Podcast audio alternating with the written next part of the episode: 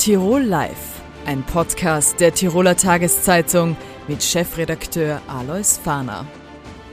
Herzlich willkommen bei Tirol Live, dem Tagformat der Tiroler Tageszeitung, jeden Montag, Mittwoch und Freitag auf dt.com. Heute zu Gast in Tirol und auch bei uns im Tirol Live Studio ist die Staatssekretärin Claudia Blackholm. Schönen Tag. Danke für die Einladung. Frau Staatssekretärin, Sie sind zuständig für die Jugend und Generationen. Äh, Corona hat gerade die Jugend besonders getroffen. Aus Ihrer Sicht, wie schaut es denn jetzt aus? Also die letzten beiden Jahre waren alles andere als einfach für die Jüngsten in unserer Gesellschaft und deshalb ich mir auch zum Ziel gemacht, da die Situation wieder deutlich zu verbessern. Mir geht es sehr, sehr stark um dieses Thema psychische Gesundheit und mentale Stärke, das bei jungen Menschen, bei Schülerinnen und Schülern, aber genau auch so bei Lehrlingen äh, wieder zu verbessern. Und da gehört für mich dazu ein gutes, niederschwelliges psychologisches Angebot beispielsweise, aber natürlich jetzt auch die Öffnungsschritte, die schon lange herbeigesehnt werden, dass die jungen Leute wieder auskommen können, dass sie wieder was tut, gerade auch im ehrenamtlichen Bereich. Da lebt ja sehr stark der ländliche Bereich auch davon. Es hat ja dann doch sehr oft äh, die Kritik gegeben, die Jungen müssen quasi herhalten für die Älteren, jetzt auch bei der Impfung übrigens. Sie haben äh, Homeschooling, sie können auf keine Feiern gehen. Äh, ist aus Ihrer Sicht da etwas ungerecht auch gelaufen, aus Sicht der Generationen? Ja, eine Pandemie und generell die, der Weg aus der Pandemie funktioniert nur mit Solidarität. Äh, und da gilt es, dass man aufeinander schaut, die Generationen aufeinander. Und es gibt genauso junge Menschen, die massiv betroffen sind von der, von der Pandemie. Einerseits in psychischer Hinsicht, aber auch äh, die Folgen von Corona sind nicht zu unterschätzen bei jungen Menschen. Long Covid ist ja in Tagen wie diesen in aller Munde.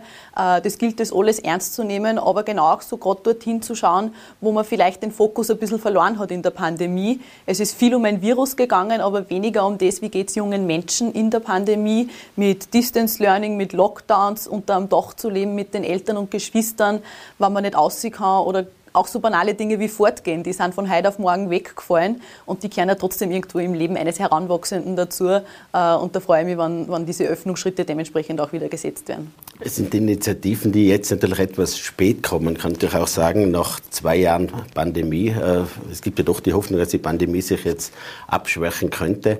Äh, was kann man jetzt nach dieser langen Zeit überhaupt noch unternehmen? Also jetzt ist wichtig, dass wir auch diesen Schritt Richtung Normalität, äh, je wärmer die Temperaturen werden und je weit es das Virus auch zulässt, wieder machen.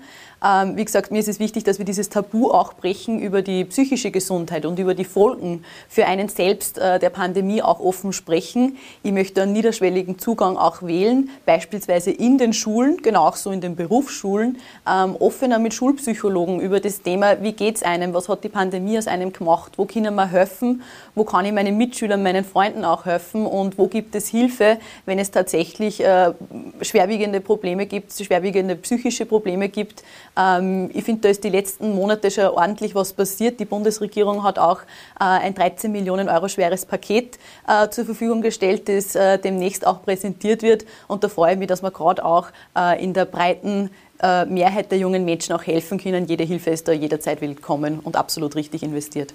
Bleiben wir beim Stichwort Schulen. Viele junge Schülerinnen und Schüler demonstrieren, gehen auch auf die Straße wegen der mündlichen Matura, ob die jetzt stattfinden soll oder nicht.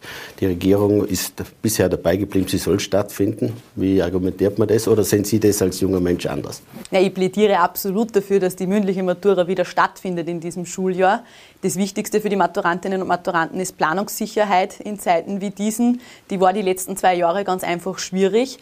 Äh, wir haben im Jänner einen Plan vorgestellt als Bundesregierung, wie die Reifeprüfung im heurigen Jahr ab, äh, absolvierbar ist. Und es ist eine riesengroße Chance für junge Menschen, sich an einem Tag auch wieder mal äh, ja, zu zeigen, was man an 12, 13 Jahren Schullaufbahn gelernt hat. Die mündliche Matura ist so eine Chance, wo man das zeigen kann. Ich kenne darüber hinaus sehr, sehr viele junge Leute, die die mündliche Matura absolvieren wollen, weil es eine Möglichkeit ist, sie auch die ein oder andere schriftliche Note zu verbessern. Und diese Chance geben wir jungen Menschen wieder und das ist ein schöner Abschluss einer gelungenen Schullaufbahn. Ein weiteres Thema, gerade für die Jugend, ist auch der Klimaschutz. Hier gibt es natürlich auch immer wieder äh, Streitpunkte mit der Politik. Was kann da jetzt gerade eine türkis-grüne Regierung weiterbringen? Also die türkis-grüne Bundesregierung ist eine Zukunftskoalition, die gerade auch diese wichtigen Themen für die nächsten Generationen anspricht. Mir ist beim Thema Klimaschutz und Nachhaltigkeit wichtig, dass wir weniger mit Verboten arbeiten, sondern mit Innovationen äh, dem Ganzen begegnen, weil es meiner Ansicht nach nicht reicht, einfach ähm, zu schauen, okay, wir verbieten jetzt die Avocado am Frühstückstisch äh, oder keiner darf mehr nach Griechenland auf Urlaub fliegen. Das wäre viel zu kurz gedacht. Da braucht es innovative Lösungen ähm, und die haben ganz einfach auch die jungen Menschen in unserem Land. Da geht es viel um Forschung, äh, in die wir investieren müssen, auch die Digitalisierung, die hier viele Chancen gibt. Äh, und wenn wir uns da weiterentwickeln, dann birgt es auch große Chancen äh, für gelebten Klimaschutz in Österreich, den wir dann auch als unseren Wettbewerbsvorteil in wirtschaftlicher Hinsicht, der wiederum Arbeitsplätze und Beschäftigung schafft, ähm, ja, dass wir das dann auch daraus ziehen können. Also Sie sind weiterhin für Urlaubsflüge, auch für Fleischessen und so weiter. Das ist ja alles in der Klimadiskussion sehr stark äh, in der Debatte. Ich halte es für zu kurzfristig gedacht, wenn man einfach nur mit Verboten arbeitet und sagt, okay, jeder muss ab heute äh, sich vegan beispielsweise ernähren oder äh, keine importierten Lebensmittel mehr zulassen. Das ist ähm, eine massive Einschränkung des täglichen Lebens, auch des, des persönlichen Verhaltens. Ja, sicher ist irgendwo auch eine Wohlstandsfrage und äh, Klimaschutz, gelebter Klimaschutz geht ja nur mit den Menschen. Und da passiert ein ordentlicher Wandel, der auch angeregt ist von der jungen Generation. Davon bin ich überzeugt, ähm, dass gerade dieses Umdenken bei der Generation meiner Eltern, bei den Großeltern auch nur deswegen stattfindet, weil junge Menschen ihre Stimme erheben und sagen, uns ist es wichtig, wie wir diesen Planeten auch unseren kommenden Generationen hinterlassen. Äh, und ich plädiere da absolut dafür, dass man nicht nur in Verboten denkt, sondern viel, viel mehr auf Innovationen setzt, weil das ganz wichtig ist und das wird uns aus der Klimakrise erst bringen. Stichwort auch eben Generationengerechtigkeit. Äh, Sie haben einmal auch eine Erhöhung des Pensionsalters äh, gefordert oder angeregt und sind dafür in die, äh, Kritik geraten. Bleiben Sie dabei? Was ist das äh, quasi der Hintergrund? Also wichtig ist, dass wir ähm, auch Nachhaltigkeit in der Politik betreiben, wenn es um die budgetäre Situation geht, um den Staatshaushalt. Ähm, und ja, gerade das Pensionssystem, Thema Generationengerechtigkeit ist etwas, wo sich die Waage schon seit Jahrzehnten nicht mehr hält ähm, und wo wir ganz einfach auch an die kommenden Generationen denken müssen. Wenn man jetzt Pensionen hört, wenn man Pflege hört, dann denkt man vermutlich nicht, dass das Jugendpolitik ist. Aber ja, ich plädiere dafür, dass wir auch dort Tabus brechen äh, und darüber nachdenken, wie wir das Pensionssystem nachhaltiger gestalten können, dass wir die Waage wieder halbwegs ein bisschen erreichen können. Ähm, und und äh, da gehört auch das Thema Luxuspensionen, abschlagsfreie Frühpension dazu. Ähm, und natürlich auch irgendwo einmal anzudenken, ähm, wie wir es denn attraktiver machen, dass die Menschen das gesetzliche Pensionsantrittsalter überhaupt einhalten, ähm, weil das tatsächliche liegt deutlich darunter. Und da haben wir Nachholbedarf, absolut. Sie sind mit 27 jetzt in die Bundesregierung gekommen. Manche sehen sogar Parallelen zum Sebastian Kurz, der ja im Vorjahr zurückgetreten ist. In der Partei sieht man sie als Zukunftshoffnung. Andere sagen, ah, sie sind ein bisschen eine Parteisoldatin, die immer den Parteikurs vertritt. Es ist ja die ÖVP sehr in Diskussion geraten. Im Vorjahr Chats, Postenbesetzungen und so weiter. Das muss doch die junge Generation auch in der Partei sehr aufregen, oder? Also gerade wir in der jungen ÖVP sind die stärkste und größte politische Jugendorganisation und wir werden weiterhin für unsere Anliegen arbeiten. Und ich vergleiche das immer so, ähm, dass bei uns in der Volkspartei es gerade auch selbstverständlich ist, dass junge Menschen ab Spielminute 1 mit am Fußballfeld sozusagen sind äh, und da die wesentlichen Tore auch machen. Bei uns wird wirklich Volkspartei auch gelebt und da gehört die jüngere Generation dazu, während es in anderen Parteien leider noch so ist, dass die Jugend auf der Ersatzbank sitzt und erst in den letzten Spielminuten eingetauscht wird. Äh, und gerade diese Selbstverständlichkeit, die ermöglicht es uns, dass wir tatsächlich Jugendpolitik machen können. In Tirol stehen ja jetzt die Gemeinderatswahlen auch bevor, wo über 100 Kandidatinnen und Kandidaten für die Gemeinderäte, für die junge ÖVP auch kandidieren. Und das ist wiederum eine riesengroße Chance, dass wir junge Politik äh, miteinander machen. Und ja, gerade wir als junge ÖVP zeichnen uns sehr stark durch Dialog auch aus. Also uns ist es wichtig, da auch das Gegenüber, das Gespräch ähm, ja, mit, mit Jugendorganisationen, mit Jugendbewegungen aber auch genauso die gegenüber äh, der anderen Parteien, mit denen das Gespräch zu suchen. Sie haben das Fußballbeispiel angeführt. Äh, Sebastian Kurz ist ja angetreten, um eine neue Politik zu machen. Wenn wir beim Fußball bleiben, da sind anscheinend doch sehr viele Fouls auch passiert. Wenn wir von den Chats ausgehen, von Postenbesetzungen, Machtpoker und so weiter, äh, was ist denn Ihre Bilanz dieser Ära Kurz? Also Sebastian Kurz hat irrsinnig viel für Österreich erreicht, viele Dinge, die schon Jahrzehnte zuvor in Regierungsprogrammen gestanden sind und eigentlich keiner getraut hat, sich anzugehen, ob das die Reform der Sozialversicherungsträger ist, ob das massive Steuerentlastungen, gerade mit einem Familienbonus, wo viele Österreicherinnen und Österreicher jedes Jahr oder gar jedes Monat sogar davon profitieren. Äh, und für diese vielen Dinge sind wir extrem dankbar.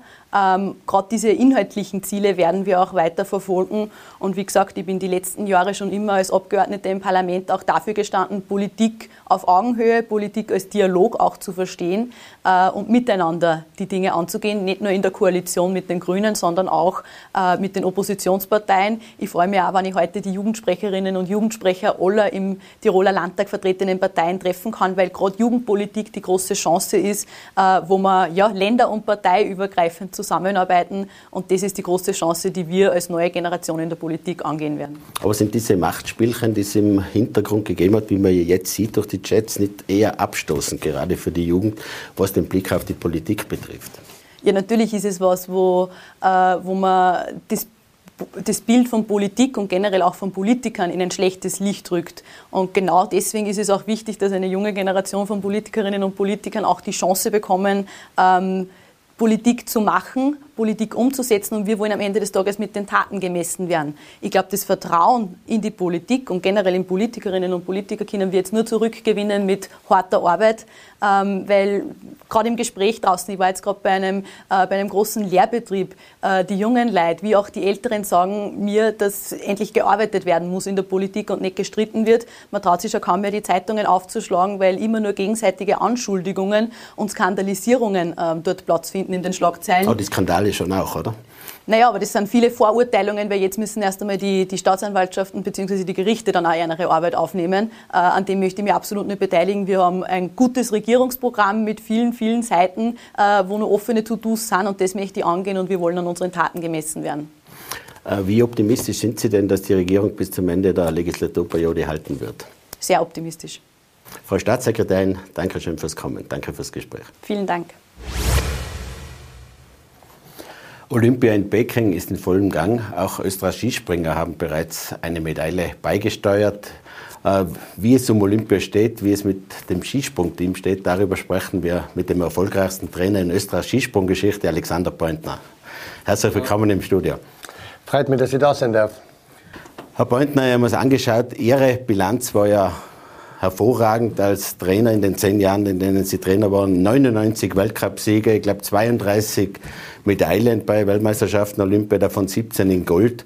Äh, wie sieht da der frühere Erfolgstrainer das derzeitige Abschneiden, die derzeitige Performance des Skisprungteams? Ja, zuerst möchte ich mal den Manuel Fettner, unser Tiroler Urgestein, der so viele Jahre schon dabei ist, äh, den ich auch schon äh, lange Zeit trainieren habe dürfen, schon im Tiroler Skiverband, wo er noch ganz, ganz jung war, bis hin zum B-Kader und dann auch in der Nationalmannschaft, habe ich ihn immer wieder ein bisschen begleiten dürfen. Äh, ja, und er steht sicherlich für, für Ausdauer, für Beharrlichkeit.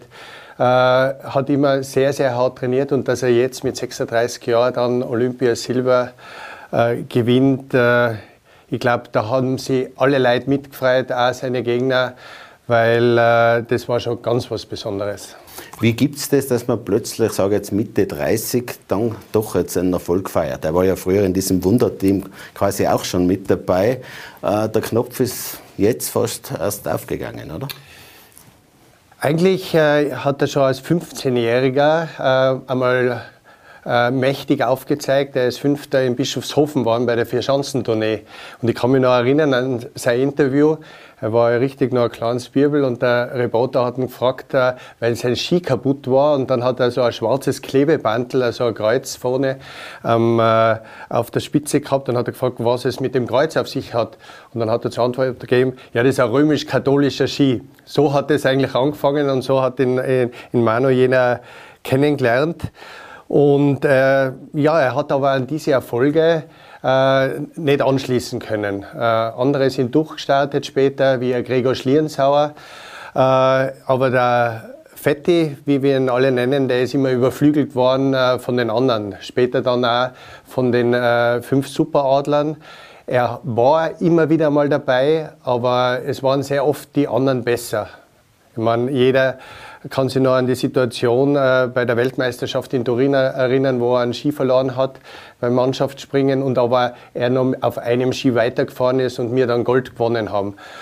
Ja, er hat nie aufgegeben, auch wenn er aus dem ÖSV ausgefallen ist. Und deswegen äh, ja, ist es so großartig, dass es ihm jetzt mit 36 gelungen ist. Wie beurteilen Sie insgesamt derzeit das Leistungsvolumen der Herren und auch der Damen? Äh, frühere Erfolge sind irgendwie vorbei, aber man ist doch irgendwie mit dabei in der Spitze. Ein bisschen wechselhaft, oder? Ja, es ist, äh, Sie haben es immer wieder schwer getan. Äh, man hat dann öfters eine Wettkampfschwäche, dann ist es in Qualifikationen und im offiziellen Training gut. Da gibt es natürlich äh, äh, ein Werkzeug, dass man zu dieser Wettkampfstärke kommt. Aber öfters hat man das dann wieder übersehen, man hat wieder an Details gearbeitet. Dann hat es heuer wieder mit der Balance öfters Schwierigkeiten gehabt in der Anfahrtsposition. Einer, der sich nicht auskennt, der denkt sich, ja, man kann ja wohl da die, die Spur runterfahren. Aber ja, da, das ist auch also ein leistungsbestimmender Faktor, was äh, Kappert hat. Und äh, dann war einfach keine stabile Leistung da. Aber ich habe gewusst, und das habe ich auch in äh, meinen Kolumnen bei der Tiroler Tageszeitung geschrieben, dass alle die da drüben sein, Medaillenkandidaten sind. Und äh, beim ersten Springen haben sie das unter Beweis gestellt äh, mit Fettner. Aber dann gibt es noch Huber, Hördl und natürlich einen Stefan Kraft, den man nie außer Acht äh, lassen kann. Und ich freue mich eigentlich schon auf die Großschanze. Äh, bei den Damen oder jetzt im Mixbewerb hat es äh, große Diskussionen gegeben, mehrere Disqualifikationen und auch dann Diskussionen, wie es mit dem Reglement ist, wieso sind diese Skianzüge zu groß oder wie auch immer. Äh, wie beurteilen Sie das? Ist das Schuld der Verbände gewesen oder hat da die FIS einfach zu komplizierte Regelungen? Diese, dieses Reglement, das hat sich über Jahre und Jahrzehnte eigentlich äh, entwickelt. Und äh, das Reglement ist gut. Aber es gibt ein Reglement und es gibt eine Messung. Und da ist eine große Diskrepanz da. Es gibt bei den Herren einen Kontrolleur, bei den Damen, äh, bei den Kombinierern. Und man versucht natürlich, dass man in seiner Sparte, äh, dass die Anzüge passen und dass, äh, dass niemand einen Vorteil hat. Äh, und man weiß, wie die Anzüge ausschauen. Und da wird halt öfters in der Kontrolle gegriffen und wenn man nicht, nicht spürt, dass der Anzug viel zu groß ist, vier Zentimeter Übermaß darf er haben, dann sagt man öfters, ja, passt, so soll der Anzug ausschauen. Nur, mein Sohn ist Schneidermeister und es gibt mittlerweile sehr viele Meister, die die Anzüge im Weltcup-Zirkus schneidern. Da gibt es natürlich gewisse Tricks. Und äh, die Tricks werden angewendet. Wenn das Maßband nicht immer auspackt wird. Weil ich kann natürlich das Körpermaß messen und dann den Anzug. Aber das ist eben, äh, wird nur selten, äh, sage ich mal, äh, fabriziert. Und äh, dann entsteht Folgendes, dass eine Nation sagt, schau dir die andere Nation an, viel zu große Anzüge. Dann macht man keinen Protest, weil man Angst hat, dass man dann selber kontrolliert wird und die Anzüge auch nicht passen. Und äh, dann fängt das Ganze an. Und äh, genauso war es bei den Olympischen Spielen. Einen Tag vorm Springen haben die Trainer gesagt, so, jetzt reicht's. Die Mannschaft und die Mannschaft, die Anzüge sind viel zu groß, es sind Fotos äh, kursiert. Äh, wir haben genau an diesem Tag davor schon äh, diese Fotos in der Zeitung gehabt. Und äh, wir werden äh, protestieren. Und das ist natürlich dann eine Sorge von der FIS, weil die haben Angst vom IOC, weil die sagen, habt ihr eure Verbände nicht im Griff. Und dann ist bei der Mannschaftsführersitzung gesagt worden, wir kontrollieren morgen. Also alle haben es gewusst. Und äh, dann ist es tatsächlich so gewesen. Also die FIS war quasi schneller, bevor ein Protest gekommen ist. Und dann hat es fünf Disqualifikationen gegeben. Und das Schade ist, dass jeder weiß, dass es nicht passt und die Verbände haben sich halt hingestellt und gesagt, ah, Wahnsinn, die FIS macht äh, das Damenskispringen kaputt. Und äh, in Wirklichkeit haben es alle, äh, sind alle schuld, dass es zu der Situation äh, gekommen ist. Und der Spielball, und das finde ich das Bedenkliche, sind die Athletinnen gewesen. Weil die machen natürlich das, äh, was der Verband sagt, wie der derjenige, der die Anzüge schneidet, damit man die bestmögliche Leistung bringt. Und man hat die Tränen der Athletinnen gesehen und das war schon sehr, sehr bedenklich. Es war natürlich etwas eine Farce dann dieser Wettbewerb mit völlig überraschenden Medaillengewinnern. Der Sport hat sich vielleicht nichts Gutes getan, oder? Absolut. Äh, der Sport hat sich nichts Gutes getan, weil wenn ich das anschaue und ich schaue zum ersten Mal Skispringen, wie es halt so oft ist bei Olympischen Spielen, dann denkt man sich, was sind das für Dilettanten? Die können nicht einmal regelkonformes äh, Material schneidern. Oder man sagt, die Damen, die bescheißen alle. Aber in Wirklichkeit äh, hätte man von der Verbandsseite und äh, ich weiß es auch von denjenigen, die da für das Material verantwortlich sind, da ist auch ein Riesendruck, ein psychischer Druck, weil die wissen, das ist eigentlich nicht regelkonform. Alle wissen es. Und die haben sich auch schon an die, äh, zu den Verbände, äh, äh, an die Verbandsspitze gewendet, äh, beziehungsweise auch an die FIS weil sie das nicht mehr aushalten. Äh, es soll einfach richtig und klar kontrolliert werden. Und da hätten wir sie halt, der Mario Stecher hat gesagt, wie beim Tiroler Zeltverleih, springen die im Weltcup? Ja, äh, dann weiß eh jeder, dass die Anzüge zu groß sind. Da müssen alle einmal zusammenkommen, wie es halt so oft ist. Mit Reden äh, kommen die Leute zusammen und es können Lösungen gefunden werden und das ist leider nie geschehen und jetzt war der Worst Case da. Glauben Sie, dass manche Nationen, in, immer in diesem Fall waren es fünf Nationen, die irgendwie disqualifiziert wurden, aber dass einige Nationen auch immer wieder ein bisschen auf Manipulation aus sind oder werden da einfach nur die Grenzen ausgelotet? Was geht gerade noch?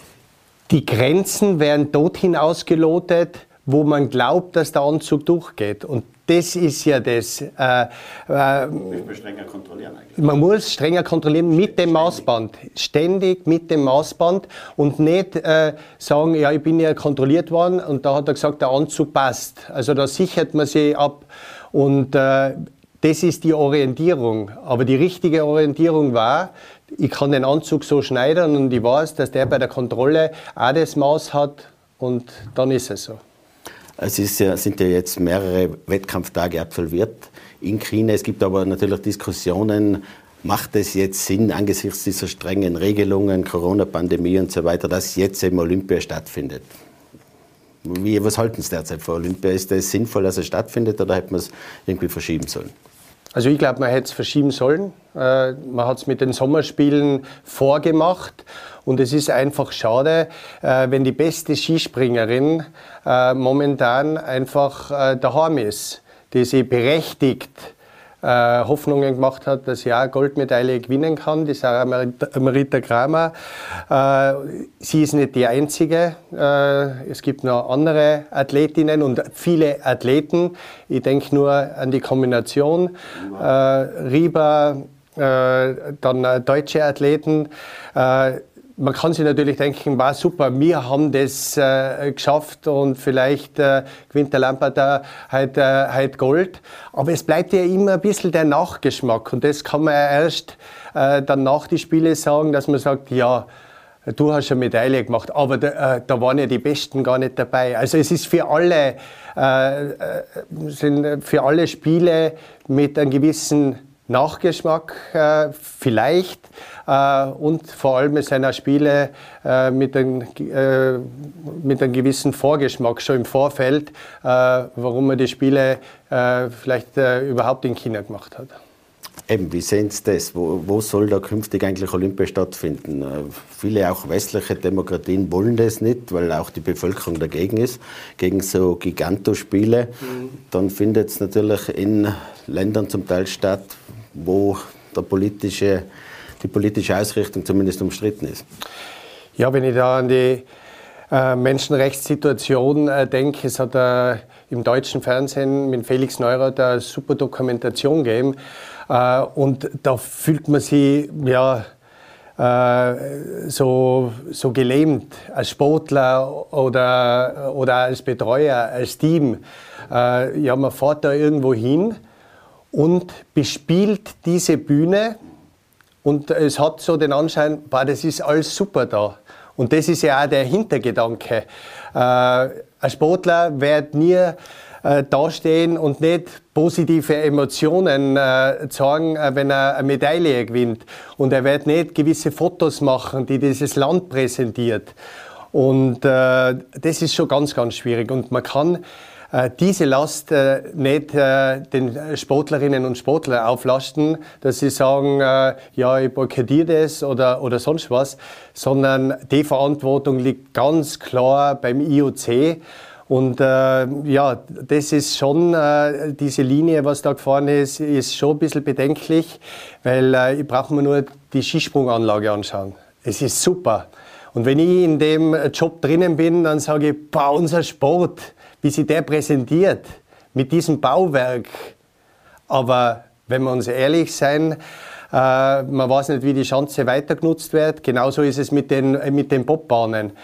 Und äh, es wird immer alles, so wie im Sport, äh, schneller, höher, weiter. Genauso ist es auch äh, mit den Sportstätten.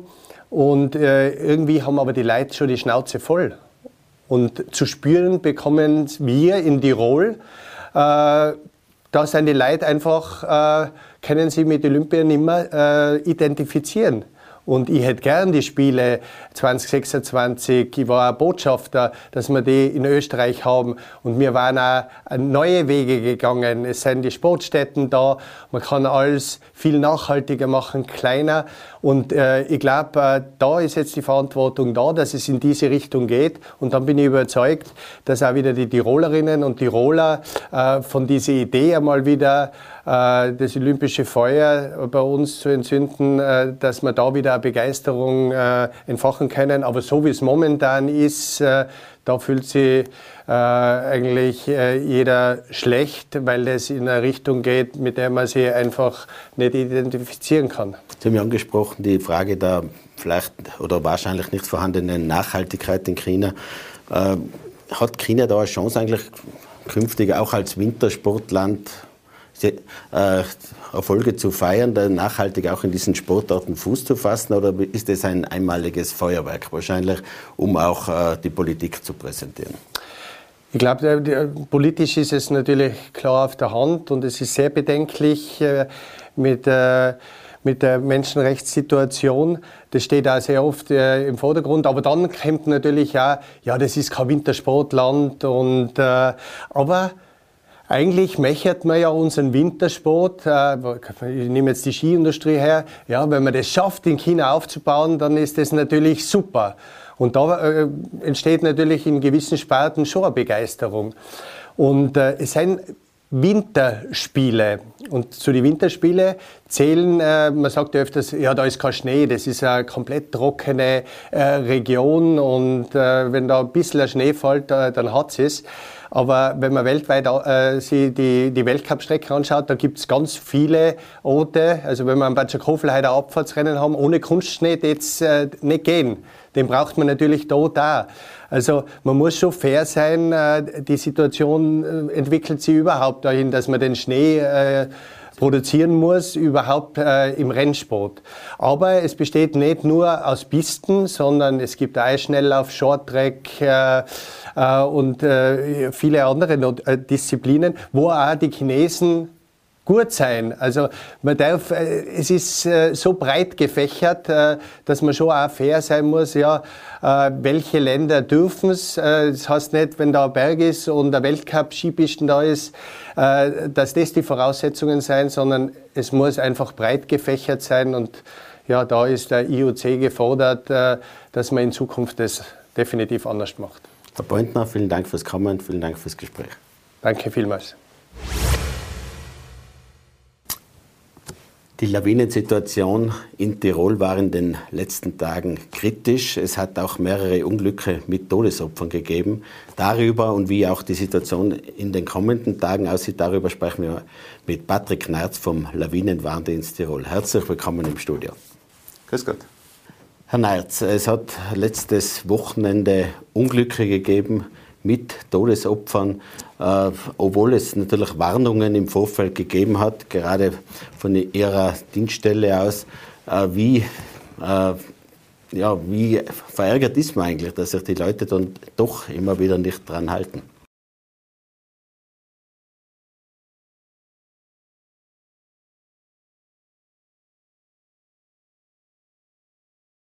Aber immer noch von gefährlichen Verhältnissen geschrieben haben. Äh, wir haben natürlich nach solchen Situationen die Situation alles mal analysiert und geschaut und mit Leuten gesprochen. Es waren äh, viele schon auch äh, recht risikobereit unterwegs, aber es waren auch sehr, sehr viele Leute defensiv unterwegs. Es war einfach eine große Masse an Leuten unterwegs während einer angespannten Situation und die Wahrscheinlichkeit, dass dann einfach vermehrt Lawinenunfälle passieren, die ist einfach entsprechend hoch.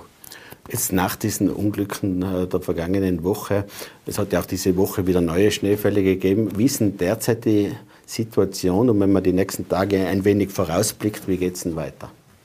Ja, aktuell haben wir in Nordtirol und im nördlichen Osttirol Stufe 3 erhebliche Lawinengefahr weiterhin. Und dieser Gefahr liegen äh, drei Lawinenprobleme zugrunde. Einerseits ein Altschneeproblem, andererseits ein Triebschneeproblem und dann ein Gleitschneeproblem. Äh, das heimtückischste und gefährlichste für den Wintersportler ist das Altschneeproblem aktuell.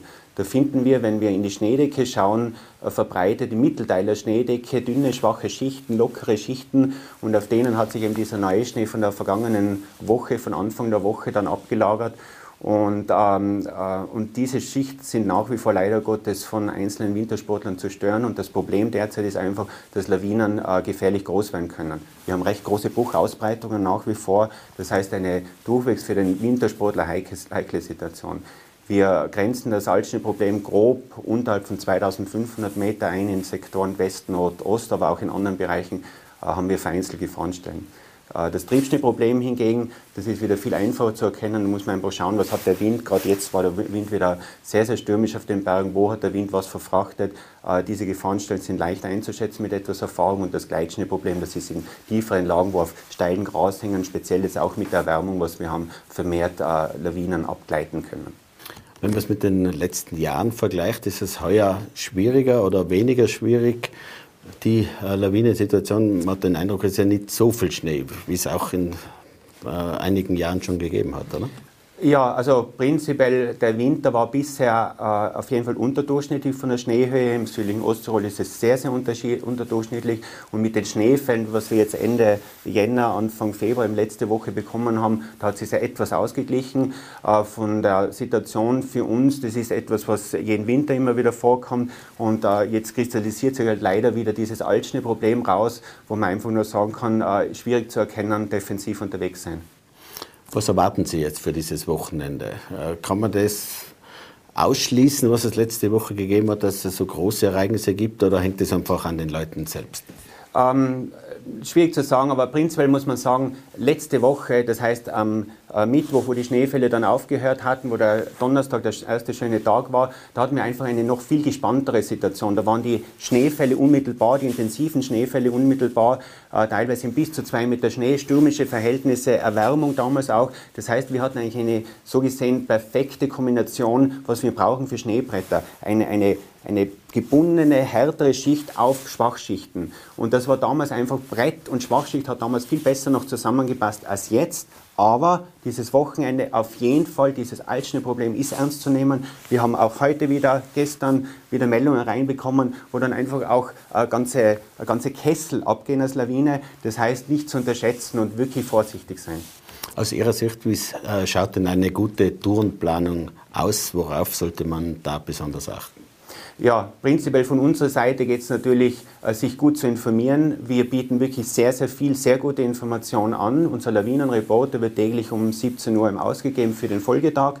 Äh, zusätzlich versuchen wir mit Hilfe von sozialen Medien, mit unserem Blog, einfach die Situation dann noch besser zu beschreiben, dass es offensichtlicher wird, auf was die Personen eigentlich aufpassen müssen. Und ähm, in Summe äh, haben wir ähm, äh, geht es natürlich Informationen einholen. Es geht dann in weiterer Folge natürlich auch entsprechend ausgebildet unterwegs zu sein. Und äh, zusätzlich, gerade auch bei solchen Situationen, die auch für den Profis sehr schwierig einzuschätzen sind, äh, eine gewisse Verzichtsbereitschaft auszuüben. Also das würde ich sagen, das sind eigentlich wichtige, drei wichtige Bausteine, um auch äh, möglichst sicher unterwegs zu sein. Äh, Experten sagen immer, am meisten passiert bei Lawinen Warnstufe 3. Was ist da der Grund dafür? Ja, das hat eigentlich damit zu tun, dass Lawinenwarnstufe 3 äh, eine Stufe ist, wo sich die Leute noch eher raustrauen. Und bei den Gefahrenstufen ist natürlich auch, wir haben gewisse Bandbreiten. Also wir waren jetzt in letzter Zeit immer sehr nahe an dieser Stufe 4, wo wir schon heruntergestuft gehabt haben. Und Stufe 4 hat normalerweise noch eine größere Signalwirkung, noch defensiver unterwegs zu sein. Und wenn wir schon eine kritische Stufe 3 haben, äh, sind einfach mehr Leute unterwegs. Es sind schon viele Gefahrenstellen da. Die Wahrscheinlichkeit ist einfach deshalb erhöht, dass Lawinen äh, eher dann ausgelöst werden oder dass Personen da eher beteiligt sind. Bei höheren Gefahrenstellen sind einfach weniger Leute dann vergleichsweise meistens im Gelände und dadurch geringere Wahrscheinlichkeit. Die gefährlichste Gefahrenstufe an sich ist natürlich Gefahrenstufe 5, ähnlich mit den Katastrophensituationen mit, mit riesigen Lawinen, mit extrem großen Lawinen. Das würde ja rein theoretisch für den Laien dafür sprechen, dass man einfach äh, die Stufe oder dass man mehr warnt quasi, sprich länger bei 4 und so weiter bleiben würde oder die Skala irgendwie feingliedriger macht. Was halten Sie davon? Ja, das ist ähm, natürlich ein, eine Thematik, die uns äh, ständig beschäftigt und mit, mit, der wir gerade bei solchen Situationen ständig konfrontiert werden. Aber wenn man äh, beachtet, dass eigentlich es äh, vor 1993 sechs, sieben und achtteilige Skalen in Europa, äh, in Europa gegeben hat bei den Lawinenwarndiensten und man sich 1993, also vor fast 30 Jahren, auf diese fünfteilige Skala geeinigt hat und seitdem eigentlich nur mehr kleine Adaptierungen gemacht hat, dann spricht das einfach für diese äh, Gefahrenskala an sich. Also äh, es ist ein gutes Werkzeug, mit, der, mit dem wir da arbeiten. Und, ähm, und wir können halt nur versuchen, möglichst transparent, auch vermehrt problemzentriert die Leute zu informieren, auf welche Probleme, in welchen Höhenbereichen, in welchen Expositionen ist einfach besonders aufzupassen. Und ähm, äh, das heißt, eine Gefahrenstufe allein ist eine Grunderstinformation, die wenig, mitunter wenig aussagt über das, was dahinter steckt. Das heißt, es ist immer eine, eine entsprechende Holzschuld dann auch, dass die Leute sich weiter informieren, was steckt hinter dieser Gefahrenstufe. Äh, wen erwischt es denn vor allem bei Lawinen? Sind das äh, schon sehr geübte Tourengeher oder vielfach auch, sage ich jetzt einmal, Amateure, die sich einfach zu viel zumuten? Ähm, wenn wir jetzt die Situation analysieren von vergangener Woche, da waren sowohl Profis dabei, als auch eben, ich würde sagen, halt normale Gelegenheitswintersportler. Äh, ähm, was wir schon beobachten, wenn Profis involviert sind, dann handelt es sich immer um komplexe Lawinensituationen und gerade dieser tödliche Lawinenunfall, den wir am Fließer Berg gehabt haben mit fünf Todesopfern, das war eine sehr, sehr diffizile Situation, ein sehr komplexes Altschneeproblem und ähm, da ist die Lawine im, im flachen Gelände, mäßig steilen Gelände während der Abfahrt ausgelöst worden und dann hat es eine Fernauslösung gegeben, wo dann die, die ganze Flanke dahergekommen ist. War das eher ein Pech sogar oder hat man da Fehleinschätzung gehabt? Also ich tue mir natürlich hart mit der Wertung, in dem Fall sage ich spontan Pech. Mhm. Also das ist dann fast nicht einzuschätzen, auch vom Experten nicht, oder wie? Ähm, äh, sehe ich, seh ich so, dass das ein sehr, sehr schwieriges Problem äh, war, speziell dort und ähm, äh, ja, leider viel Pech im Spiel war. Äh, Sie appellieren ja immer wieder, Experten appellieren an die Tourengeher, Variantenfahrer, vorsichtig zu bleiben. Äh, sollte man darüber hinausgehen, vielleicht auch eine Art Strafsystem oder Kostenbeteiligungssystem einmal andenken, um irgendwie die Risikobereitschaft zurückzunehmen? Oder macht das keinen Sinn? Äh, für mich macht das keinen Sinn. Nein. Also man kann da eigentlich immer nur an die Eigenverantwortung der Leute appellieren. Ähm, das, das macht für mich keinen Sinn. Es hat schon eine entsprechende ähm, äh, Bestrebungen gegeben, in diese Richtung hinzuarbeiten, aber das wurde dann auch in einem Gremium mit den alpinen Verbänden, äh, auch Tirol und Österreich weit sogar schon abgestimmt, dass das in dem Fall keinen Sinn macht. Würden Sie sagen, Lawinengefahr wird es natürlich immer geben und es wird auch immer Opfer geben, trotz aller Expertise, trotz aller Warnungen. Äh, man kann es nur ein wenig zurückfahren. Ja, ganz klar, natürlich wir werden immer eine gewisse Anzahl an Todesopfern haben. Wir werden nie auf Null runterkommen. Äh, wir betrachten es immer auch so, dass wir sagen, äh, wir haben einfach sehr viele Leute äh, im Gelände und im Verhältnis zu dem, wie viele Leute derzeit unterwegs sind, zu dem, was früher unterwegs ist, wenn man sich dann die Statistik anschaut mit den Todeszahlen, dann muss man sagen, wir sind eigentlich in einem stabilen beziehungsweise teilweise sogar leicht rückläufigen Niveau. Von dem her äh, ja, wird sicher auch viel auf, auf, auf diese Information geschaut und sich auch oft oft auch wird richtig verhalten, äh, sich, äh, verhalten sich die Leute richtig. Seit einigen Jahren gibt es eine gemeinsame mehrsprachige Lawinenwarnung mit äh, Südtirol und dem Trentino. Wie hat sich die aus Ihrer Sicht entwickelt? Oder gibt es Verbesserungspotenzial? Ähm, die hat sich sehr, sehr gut entwickelt. Also für uns Warner war es natürlich am Anfang eine riesige Herausforderung, ähm, hier sich einfach dann umzustellen, auch vom System, ein ganz neues System für uns, das war eigentlich die Hauptherausforderung. Äh, sonst ähm, sind wir noch viel intensiver in Kontakt mit den Kollegen, täglichen Kontakt, gerade heute wieder Kontakt mit der Kollegin schon gehabt, auch mit den Schweizer Kollegen, dass man sich sehr, sehr gut immer abstimmt. Und ähm, für mich ist es eine absolute Erfolgsgeschichte, dieses Projekt. Und es gibt natürlich immer Verbesserungspotenzial. Und da sind auch die Mitarbeiter im Lawinenwarndienst sehr, sehr bestrebt, dass es da ständig Verbesserungen gibt. Gerade heuer, und das ist für jeden ersichtlich, wenn man auf die Lawinen.report-Seite geht, sieht man inzwischen einen Überblick der Gefahrenstufe über den gesamten Alpenraum. Äh, das heißt, dass es einfach noch, noch schneller, noch besser zu sehen ist, wie es auch angrenzend und überall ausschaut. Wenn Sie auch auf die Lawinenkommissionen in den Regionen schauen, braucht es da noch was, um die noch besser zu schulen, wie auch immer, weil die haben natürlich eine sehr verantwortungsvolle Aufgabe. Äh, ich war gerade gestern auf einem Kurs, der von Harald Riedel geleitet wird. Der ist für die Ausbildung der Kommissionen in Tirol zuständig. Und ähm, da, da ist man auf einem extrem hohen Niveau. Äh, gestern gerade Schneedeckenanalyse äh, in, in der Axamele Zum, das war der Kursort. Also von dem her, da wird äh, gewaltige Arbeit geleistet, dass die wirklich gut geschult sind und äh, man sieht es auch, es passiert im Verhältnis extrem wenig. Herr Neitz, vielen Dank fürs Kommen. Danke auch. Ja, meine Damen und Herren, das war Tirol Live. Vielen Dank fürs Zusehen. Sie können unsere heutigen Interviews gerne auf Podcast nachhören, auf die DKOM und natürlich in der Tiroler Tageszeitung nachlesen. Dankeschön, auf Wiedersehen. Tirol Live, ein Podcast der Tiroler Tageszeitung. Das Video dazu sehen Sie auf tt.com.